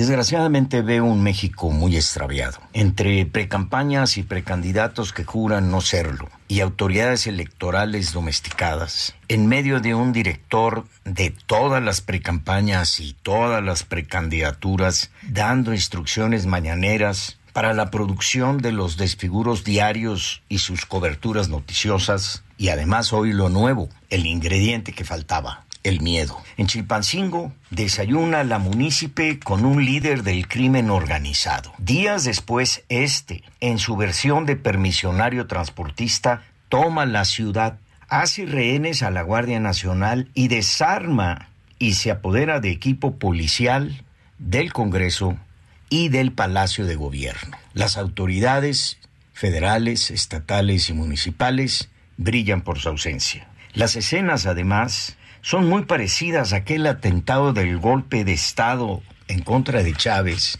que movilizó a cientos de miles de gentes por las calles de Caracas. De parte del gobierno, inmediatamente salió la defensa de la no aplicación de la ley y se tendieron manteles y alfombras para negociar con los manifestantes, según les llaman, y terminaron aplaudiendo la conquista de la paz negociada. Todo regresó por arte de magia a la normalidad, normalidad que durará hasta el próximo ensayo general, porque cada vez estoy más cierto que tal vez lo que estemos construyendo juntos sean las condiciones ideales para que no haya condiciones para celebrar elecciones en el 2024. Espero equivocarme. Buenas tardes. A la una, con Salvador García Soto. Dos de la tarde con 36 minutos. Me quedé escuchando a don Luis Farías Mackey y su Buscando Sentido. Y preocupante esto que narra, ¿no? Que, que estemos viendo una exacerbación de la violencia del narcotráfico.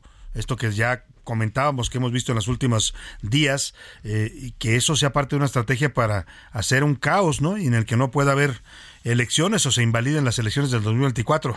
Suena sí, muy, muy conspiratorio y muy todo lo que usted quiera, ¿no? Pero ahí está la reflexión que hace don Luis Farías como un escenario, no, no lo está ni afirmando, sino simplemente dice que es algo, sería algo muy, muy preocupante y peligroso por quien decidiera lanzar una, una estrategia de ese, de ese, pues de esa calaña, ¿no? De ese, de ese nivel de bajeza para tratar de enturbiar el proceso electoral de 2024. Oiga, y vamos a hablar de los abogados. Ya le decía que hoy es Día del Abogado en México, casi 600 mil personas ejercen esta noble profesión. En promedio, un abogado percibe 5 mil pesos al mes. Bueno, estamos hablando de un abogado que empieza, ¿no? Porque los abogados ya cuando son acreditados, cuando tienen una carrera, una trayectoria y un nombre, esos cobran bueno, ¿qué le digo? Miles, ¿no? Decenas de miles de pesos por su trabajo. El caso es que, pues, eh, con esta pieza que nos preparó Mirka Ramírez, le damos un panorama sobre esta profesión, la defensa de las leyes, los abogados en México. Felicidades a todos, dijimos hace rato. Quizás no a la ministra Yasmín Esquivel, porque todavía no sabemos si es o no abogada, pero al resto que estén titulados y hayan estudiado esta noble carrera de licenciatura en Derecho, o maestría o doctorado, que también hay gente ya muy preparada en esa materia, les mandamos un abrazo y un saludo. Esto es lo que nos preparó Mirka Ramírez. ¿Quieres hablar y no te escucharé? Habla con mi abogado. El Día del Abogado se celebra en México cada 12 de julio desde 1960 por acuerdo presidencial de Adolfo López Mateos. Sin embargo, la conmemoración de esta fecha es mucho más antigua. Se remonta a casi 500 años. Según documentos históricos, el 12 de julio de 1553 se estableció en el Virreinato de la Nueva España la primera cátedra para la enseñanza del derecho. Al 2022 habían en México 452 mil abogados con una edad promedio de 41 años y un salario mensual de 5 mil pesos. Los mejores salarios promedio que recibieron los abogados fueron en Nayarit con un promedio de 13 mil pesos, Baja California Sur con el mismo sueldo y Campeche con 10 mil 400 pesos. Mientras que la fuerza laboral fue mayor en la Ciudad de México con 94 mil abogados, en el Estado de México con 75 mil 600 y en Jalisco con 35 mil 300. A pesar de lo que significa esta carrera, hay quien dice que los avances tecnológicos terminarán por reemplazar a los abogados. Y aunque esto todavía no sucede, es cierto que la inteligencia artificial ya facilita la vida de quienes ejercen esta profesión. Tal es el caso de Ali, una aplicación que ayuda a los abogados a buscar documentos para encontrar información jurídica de manera más eficiente. En A la Una le preguntamos a las personas qué opinan sobre esta profesión. Esto fue lo que nos dijeron. Considero que los abogados son una de las profesiones importantes, que como en todo hay unos muy buenos. Me sé un chiste de abogados que si un abogado se vuelve loco, pierde el juicio.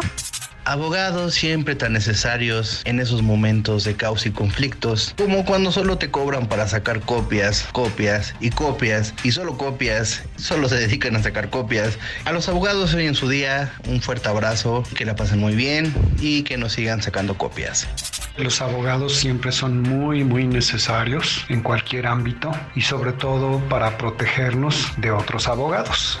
Para A la Una con Salvador García Soto, Milka Ramírez. 2 con 39. Me gustó mucho este último comentario que hacía esta persona eh, con la que habló Mica Ramírez. Los abogados, pues, son necesarios para protegernos a veces de otros abogados, ¿no? O sea, finalmente los necesitamos. Yo decía, son un mal necesario. A veces nos, nos, nos cuesta mucho pagarlos, ¿no? Hay gente que no los puede pagar y termina en México. Lamentablemente es una tragedia.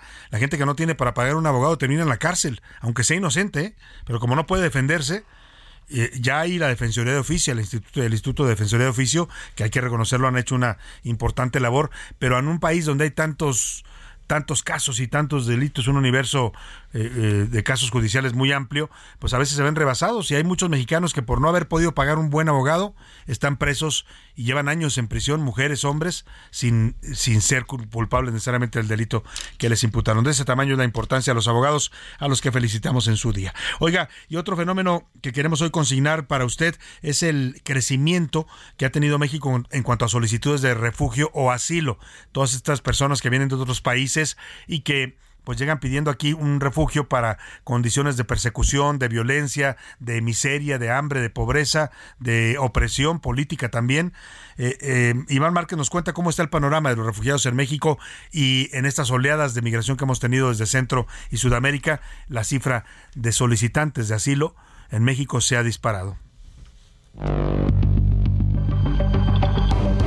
México pasó de ser un país de tránsito a uno donde los extranjeros piden a toda costa ser refugiados para vivir en tierras nacionales. No, está con mi señora para buscar trabajo, para que tenga dinero, para, para vivir como la gente. Y es que nuestro país acumula más de 130 mil solicitudes de este tipo durante el sexenio de López Obrador, provenientes de ciudadanos de 130 nacionalidades del mundo, lo que evidencia una gran movilidad en la región. Así lo dio a conocer Alejandro Encinas, subsecretario de SEGOP. Ha habido un incremento muy significativo por la apertura que el gobierno de México ha desarrollado para la integración de personas que están buscando una oportunidad en nuestro país. Hemos entregado más de un millón doscientos mil instrumentos migratorios mientras que datos de la Comar arrojaron récord de 74.765 solicitudes de refugio, tan solo durante el primer semestre del año, es decir, 28% más respecto al mismo periodo del 2022. Los haitianos son los que aglutinan más al sureste mexicano, seguido por hondureños, cubanos, venezolanos y salvadoreños. Mientras que Tapachula encabeza la lista de solicitudes, seguido por Ciudad de México y luego Veracruz buscando mejor vida todavía, porque con la idea de cruzar a Estados Unidos empecé a trabajar aquí y digo siempre porque siempre digo en cualquier parte que esté puedo trabajar. Para el doctor Tonatiu Guillén, excomisionado del Instituto Nacional de Migración, este fenómeno sigue imparable reconocer que el perfil social de las personas en movilidad en México dominantemente es de refugio. Por lo mismo, la institución que debiera ser la encargada de su atención, la que tuviera el rol directivo, es la Comar y no el INM ni la Guardia Nacional. Así, nuestro país, que recibe refugiados como nunca. Para la una con Salvador García Soto, Iván Márquez. Último minuto en A la Una, con Salvador García Soto. José Luis Sánchez, ¿qué nos tienes? Salvador, bueno, pues hoy el dólar continúa siendo noticia, Salvador. Fíjate que está cotizando en estos momentos en 16 pesos con 87 centavos. Una cifra, Salvador, que no veíamos desde el, imagínate, desde el 2016 no se veía esta cifra, 16 pesos con 86 eh, centavos. por unidad de dólar. Es decir, Pues ha ganado bastante. Tengo, esto no se veía, perdóname, desde 2015. 8 de diciembre de 2015 fue la última vez que se vio. El superpeso fortachón el- que dice el presidente que se sigue fortaleciendo, no, a ver, lo venden, lo venden mucho como que vean, el dólar está muy barato, estamos haciéndolo muy bien en el gobierno. No, el dólar está muy barato porque el dólar se está depreciando contra las otras monedas, ¿eh? O sea, arriba de nosotros incluso está ganando más el peso colombiano. pero sí, es un buen síntoma eh, y es un arma de doble filo. O sea, hay un dólar barato, pues beneficia a quienes a quienes y- importan, ¿no? En México, que mucha gente importa mercancías, productos, ¿no? A los que quieren viajar al extranjero es un buen momento. Si usted está planeando hacer un viaje a Estados Unidos o a cualquier parte del mundo, hágalo porque el dólar está barato y puede salirle mucho más barato ir a Estados Unidos, a Europa, a cualquier parte del mundo. Pero también perjudica a todos los exportadores mexicanos, están comiéndose las uñas porque los precios de sus productos están bajando, bajando, bajando, bajando conforme eh, baja el dólar. Así es que, pues no, sí, es para estar, eh, no sé si felices, pero vaya, tenemos una moneda apreciada en este momento, es coyuntural, no va, no va a ser así eternamente. En cuanto el dólar se fortalezca, pues vendrán otras condiciones. Por lo pronto, aproveche, si usted le puede sacar provecho al dólar bajito o al peso fortachón, como lo llama López Obrador, pues sáquele el provecho que pueda. Son dos factores, Salvador, los que intervienen en esta baja nueva. Eh, la inflación de Estados Unidos que continúa alta, no supo, no se logró el nivel que esperaban los especialistas. Y bueno, el segundo también el tema de que este, esto de nearshoring que se está creando en México, que es, Es- una gran ventana de Eso inversión. está para llamando mucho la atención del mundo, pues, porque nos están viendo como el trampolín, como lo hemos sido ya hace tiempo, pero hoy más porque vamos a producir todas las mercancías, los productos, los servicios que China le brindaba a Estados Unidos, hoy se trasladan a México. Imagínense, eso va a detonar miles de empleos en México. Espero que lo, lo- lo- lo- lo logremos aprovechar, ¿no? Porque también somos expertos en dejar pasar oportunidades históricas. Ahí dejamos el tema y vamos a otros asuntos importantes. A la una, con Salvador García Soto. Le platicaba hace un rato, empezando el noticiero, de este hecho ocurrido en Jalisco, esta tragedia, este ataque brutal. Yo le llamaba un acto de terrorismo en contra de la policía estatal, a la que llaman para ir a ubicar una presunta eh, eh, fosa clandestina con cuerpos en Tlajomulco. Reciben una llamada telefónica, ellos van a hacer su trabajo y cuando llegan lo que encuentran son minas explosivas que le cuestan la vida al menos a seis policías. Entre ellos había dos civiles, ya lo dijo así también la Fiscalía de Justicia de Jalisco. Y lo que llama la atención es el mensaje del gobernador de Jalisco, Enrique Alfaro, que involucra en este hecho al colectivo de Madres Buscadoras de Jalisco. Dice que ellas hicieron la llamada y de algún modo les, les pretende asignar alguna responsabilidad en esta tragedia. Eh, saludo en la línea telefónica para hablar de esto a Indira Navarro. Ella es eh, integrante del colectivo de Madres Buscadoras de Jalisco. ¿Cómo estás, Indira? Buenas tardes. Hola, buenas tardes, a sus órdenes. Pues aquí indignadas con las declaraciones que ha hecho el gobernador, en el cual pues nos está vinculando y nosotros negamos rotundamente tener algún tipo de, pues de- en esta situación que hayamos tenido que ver, jamás. Nosotros nunca trabajamos en lo que es de- en la cuestión de la noche. Nosotros tenemos una búsqueda a la semana y coordinamos con mucho tiempo pues de anticipación el, el salir a buscar por nuestros propios medios y sin el apoyo del gobierno. O sea, ustedes no tuvieron nada que ver con esta llamada telefónica que motiva el operativo que termina en esta tragedia, lo que usted, tú nos dices.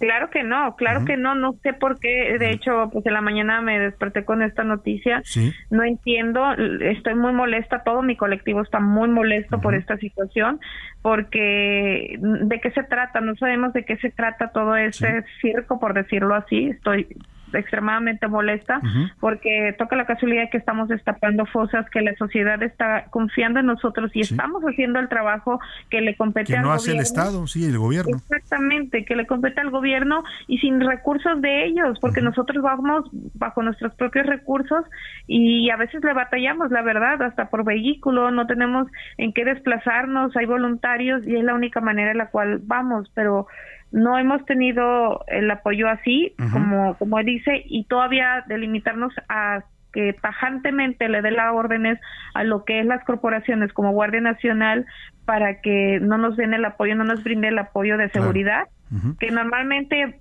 de 10, 10 búsquedas, dos o tres nos acompañó la Guardia Nacional.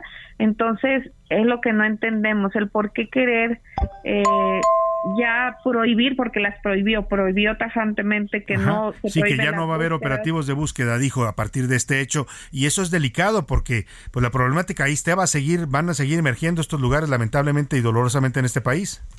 Jalisco es el primer lugar en desapariciones y lo sabemos de antemano que las cifras que salen son cifras maquilladas. Entonces, si nosotros estamos haciendo su trabajo y estamos destapando fosas, fosa la cual está abierta ahorita una, la última, van arriba de 50, 51 cuerpos, entonces paren seco todo también hasta el sacar, hacer los, el proceso de exhumación. Entonces, ¿a qué vamos a parar? Si está prohibiendo las búsquedas y está prohibiendo el trabajo total y a los medios de comunicación los está también limitando a que nos dé cobertura eh, por a colectivos, a las búsquedas y a fosas, entonces ¿De qué se trata? ¿Buscarían ustedes algún diálogo con el gobernador? Ya le mandaron el mensaje de que ustedes está mintiendo, que ustedes no tuvieron nada que ver con este hecho ni con esta llamada telefónica. ¿Buscarían acercarse para decirle, oiga, gobernador, se está equivocando con esto? Jamás nos ha dado la cara y no creo que nos los vaya a dar porque hemos pedido tener alguna cita con él, nunca nos ha, nunca ha pedido a, tener comunicación directa o recibir, es por los medios nada más, así es como nos, nos enteramos de esto, jamás nos dijo a nosotros, saben qué está pasando esta situación eh, por su seguridad. Él dice que teme por nuestra seguridad, pero no las está quitando, entonces ¿por qué se contradice? Claro, no, en realidad lo que dice también es que quiere cuidar a los policías que van a estos operativos ¿no? Y yo entiendo su preocupación, pero ¿qué pasa con ustedes? ¿Qué pasa con las familiares de los desaparecidos que quedan, como dices tú, inermes e indefensos? De por sí no les dan apoyo y luego les niegan la seguridad. O sea, ¿qué policía si nosotros cuando hemos ido nada más es con Guardia Nacional? de, o sea, eso suena ilógico porque cuando nosotros hacemos el llamado que encontramos un positivo, le, así le decimos cuando encontramos un cuerpo o una fosa, hacemos el llamado y es cuando entonces acuden las autoridades, sí, este, pero no llegan inmediatamente. Pues vamos a buscar también vamos a buscar también al gobierno de Jalisco para escuchar su posición en este tema, pero por supuesto los micrófonos están abiertos, Indira, nosotros siempre hemos apoyado la causa y la lucha y la búsqueda de las madres buscadoras en México, así es que pues cualquier denuncia que quieran hacer aquí les ofrecemos el espacio. Muchísimas gracias. Muchas gracias a ti. Indira Navarro es integrante y dirigente de este colectivo de madres buscadoras de Jalisco y tiene toda la razón en indignarse. ¿eh? Primero porque la está acusando falsamente el gobernador Enrique Alfaro, que ojalá y rectifique. Ellas no tuvieron nada que ver con este hecho. Y segundo porque a partir de esto él dice se suspenden todos los operativos de búsqueda, ya no va a salir ningún operativo. Ya no van a apoyar las policías y la Guardia Nacional a los madres buscadoras. Qué decisión tan torpe del gobierno de Jalisco. Vámonos a los deportes con el señor Oscar Mota. Los deportes en A la Una con Oscar Mota. Oscar Mota, muy buena tarde, bienvenido. Querido Salvador, gracias a amigos, amigos. Hoy un gran día para ganar, pues precisamente en el Día del Abogado, un tema legal que se suscita en, eh, con los atletas mexicanos. Escuchamos la siguiente nota. Una prueba alejada de las pistas y los cronómetros la pentatleta Tamara Vega denunció a su ex entrenador por los delitos de pederastía y trata de personas. Pasaron 16 años en donde obviamente fueron muchas etapas y muchas veces me preguntan por qué hasta ahorita decido hacer esta denuncia hasta el 8 de junio del 2023 en contra de Sergio NN y solo hay una respuesta. Hasta que se acabe el miedo es cuando uno puede hacer la luz. Tamara Vega, que compitió en los Juegos Olímpicos de Londres 2012 y Río 2016, apuntó que los abusos de Sergio N., quien fuera su coach, iniciaron desde que dejó Ciudad Juárez, cuando ella era una niña de 16 años. Sobre todo a personas que también entrenaron conmigo en ese momento. Muchas me escribieron que querían dar su testimonio, me escribieron que me apoyaban, que ya sí veían todo lo que pasaba. Entonces recibí mucha, muchas respuestas positivas. También eso fue lo que me, empoderó. Decir como que, ok, o sea, no, fue, no es invento mío, o sea, hay muchos testimonios hay muchos testimonios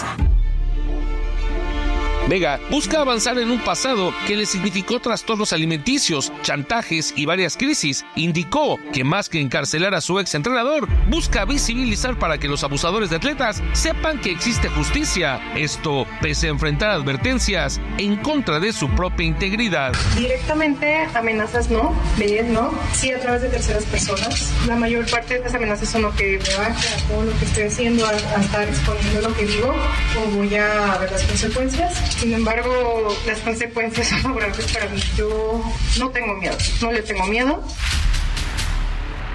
Oscar Motaldrete.